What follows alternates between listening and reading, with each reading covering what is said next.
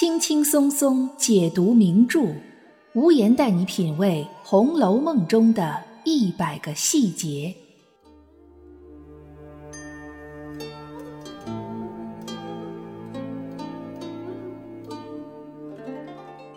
品读细节之美，发现别样红楼。大家好，我是暗夜无言，欢迎您继续收听原创节目《红楼梦》中的一百个细节。之前无言做过一期节目，专门分析了王夫人为什么不喜欢晴雯这种类型的女子。似乎在王夫人的认知里，风流袅娜、口齿伶俐的女子，对于当时的社会道德来说，就是一种潜在的威胁。对于深受封建道德熏陶和沐浴的王夫人来说，她显然是站在风流袅娜、口齿伶俐的反面的。她所秉持的是谨言慎行、端庄持重。这从《红楼梦》的故事大背景来看，其实并不违和。毕竟王夫人的身份是贾政的正室夫人，也是朝廷封的诰命，又是荣国府除了贾母之外的实际掌权者。甚至有的时候，王夫人都不顾及贾母的想法而先斩后奏。事实上，贾母除了内心的不满外，似乎对她也没有其他的办法。那么，王夫人这个人物形象在塑造上还有哪些写作细节可以让读者更进一步的去解读和体会呢？本期节目就让我们走进一个更加立体多面的王夫人。《红楼梦》第三十五回里，因为薛宝钗奉承贾母说王熙凤再巧也巧不过贾母，结果贾母答话的时候却顺势说到了王夫人身上，她说王夫人。可怜见儿的，不大说话，和木头似的，在公婆跟前就不大显好。这可以说是一个对王夫人非常直接的评价了。不大说话，和木头似的。用木头这个比喻来形容人的性格，在《红楼梦》里还有另外一次，那就是贾琏的小厮星儿在尤二姐面前说迎春，二姑娘的魂名是二木头，戳一针也不知哎呦一声。但是这两块木头显然并不完全一样。迎春是真的逆来顺受、性格懦弱的那种木头，而王夫人这块木头只是不会像王熙凤那样言辞戏谑、笑语喧哗的讨贾母欢心，只是不善于社交辞令。但是谁要是真的敢碰这块木头，就会立刻发现这块木头上其实是充满了尖利的刺的。最典型的一回就是第二十五回，贾环用灯油把宝玉烫了。谁都知道，宝玉就是王夫人的软肋，就是王夫人的逆鳞，那是绝对不能动的。但贾环这个了毛的小冻猫子，还偏偏要钻这个热火坑。果然，王夫人一向的端庄持重瞬间被击碎。书里说，王夫人又急又气，一面命人来替宝玉擦洗，一面又骂贾环。不仅如此，王夫人还紧接着把赵姨娘叫过来，骂道：“养出这样黑心不知道理的下流种子来，也不管管！几番几次我都不理论，你们得了意了，越发上来了。”在面对和亲儿子有关的所有事情上，王夫人的沉着和冷静总是会立刻荡然无存，变成了一截竖起了浑身尖刺的木头。我们读者是站在上帝视角看书的。知道这件事的起因是贾环嫉妒宝玉，因而故意弄翻了油灯。但是事情发生的很突然，作为王夫人，她其实并不知道贾环是故意的，还是只是个意外。但是她立刻便做出了本能的反应，认定这件事就是贾环的错。最耐人寻味的还不只是这一点，而是赵姨娘其实平时根本不允许被探春和贾环称呼为母亲。在外人眼里，探春和贾环从小都是在王夫人这个母亲的管教下长大的。这也就是为什么灯油事件发生的时候，贾环会在王夫人的房间里抄金刚咒。但是，一旦贾环惹了祸，王夫人还是会立刻将教育失败的责任归咎到赵姨娘身上。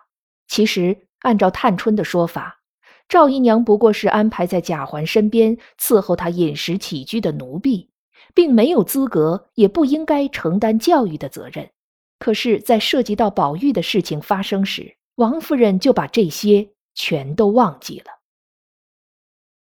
类似的事情还发生在第三十三回，也就是非常著名的贾政打宝玉板子的那一回。当时王夫人得了消息，急忙赶到了贾政书房。贾政一看到王夫人来了，书里说更是如火上浇油一般。这个细节真的很值得品味呀。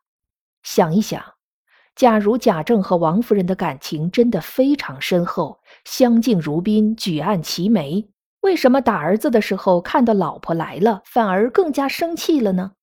正常的反应不是应该看在老婆的面子上，反而心软了一点吗？贾政这种火上浇油一般的反应，唯一的解释就是贾政向来不赞同王夫人教育宝玉的方式。认为宝玉如今在外结交幽灵，在家荒疏学业，淫辱婢女，这种种的荒唐，种种的大逆不道，都是王夫人惯出来的，所以才会在看到王夫人出现时更加生气。可见贾政和王夫人在教育子女的问题上是有着分歧的，这也就暗戳戳的告诉我们，他们夫妻二人的关系事实上可能并不百分百和谐。也就能进一步佐证为什么贾政总是喜欢在赵姨娘房里歇息。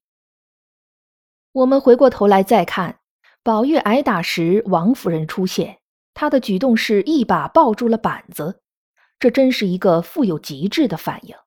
一般的电视剧里，如果出现这样的桥段，编剧通常会让剧中人扑上去抱住挨打的人，同时还要大喊一声：“要打就打我吧！”但是曹雪芹显然不是普通的编剧，王夫人先抱住了贾政手里的板子，这样就不会有任何人再挨打，也能让贾政有一个冷静下来的机会。同时，王夫人还说道：“宝玉虽然该打，老爷也要自重。况且炎天暑日的，老太太身上也不大好，打死宝玉事小，倘或老太太一时不自在了，岂不事大？”这样短短几句话一说出来，谁还能再和贾母一样认为王夫人不会说话，像块木头呢？他先是认同宝玉该打，但紧接着便劝贾政注意自己的身体，然后便是抛出重磅炸弹贾母，这是在提示贾政百善孝为先，不要做不孝之人。从认同到劝慰，从提示到甚至隐含着一丝威胁。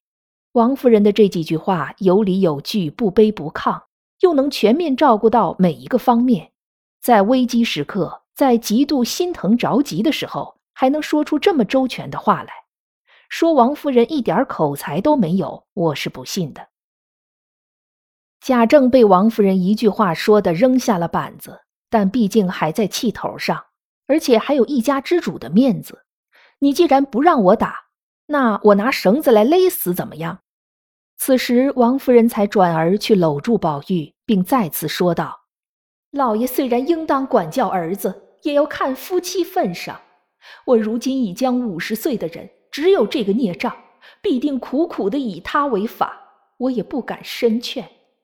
今日越发要他死，岂不是有意绝我？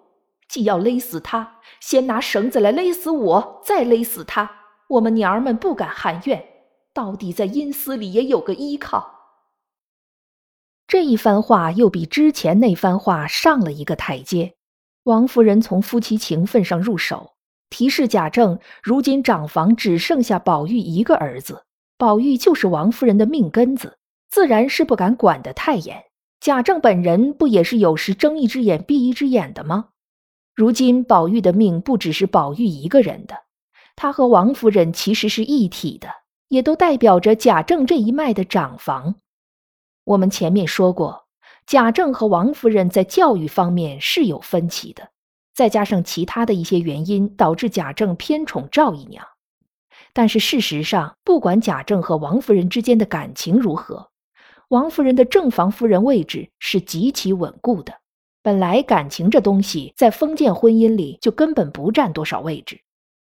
贾政和王夫人的婚姻原本就是贾家和王家的联姻，涉及到家族的稳固和利益。王夫人对于贾政来说，不仅仅是一个妻子，更是一方力量的代表。所以，与其说是夫妻情分打动了贾政，还不如说是家族利益、长房的血脉让贾政冷静了下来。这才是王夫人这第二番话的用意所在。不仅如此，最后王夫人还使出了一招杀手锏，抱着宝玉大哭贾珠，哭喊着：“若有你活着，便死一百个，我也不管了。”这句话也击中了贾政的命门。书里说他那泪珠更似滚瓜一般滚了下来，可见贾政有多么伤心。这一伤心，怒火也就渐渐的熄灭了。王夫人哭贾珠，其实不一定是因为贾珠有多么优秀，而是因为贾珠已经不在了。冷子兴说，贾珠当年是十四岁进学，意思就是十四岁考取了秀才。事实上，十四岁成为秀才，在古代并不神奇，但关键在于贾珠是贾府唯一一个通过科举考试获得功名的人。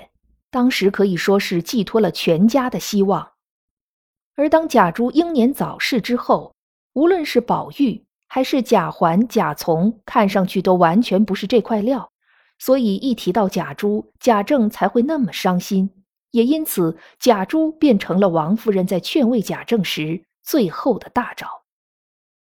虽然是大招，但其实也是王夫人心里最大的伤疤吧。这个出生和成长在四大家族之一的王家的女孩，年轻时也曾经像刘姥姥记忆里那样是个想快的人，但嫁了人之后，一切都变了。长子早夭，长女入宫，常年不得相见，唯一的儿子不成器，丈夫的宠爱不在身上，而在婆婆贾母眼里，她又是一个那么不招人心疼的木头。渐渐的。原来那个想快女孩话越来越少了，随着年龄的增长，她变得越来越阴沉。王夫人的一个最典型的人物形象，其实正是她在第三十回里午睡的那个形象。看上去她好像睡得很沉。如果这是一个电影镜头的话，王夫人应该是躺在凉榻上打盹儿的一个虚化的身影，焦点应该在垂腿的金钏和调戏金钏的宝玉身上。但是很快，王夫人的身影便迅速聚焦。她一个翻身，敏捷地坐了起来，狠狠地给了金钏一巴掌，满脸怒气，眼神犀利。这就和后来抄检大观园是一样的。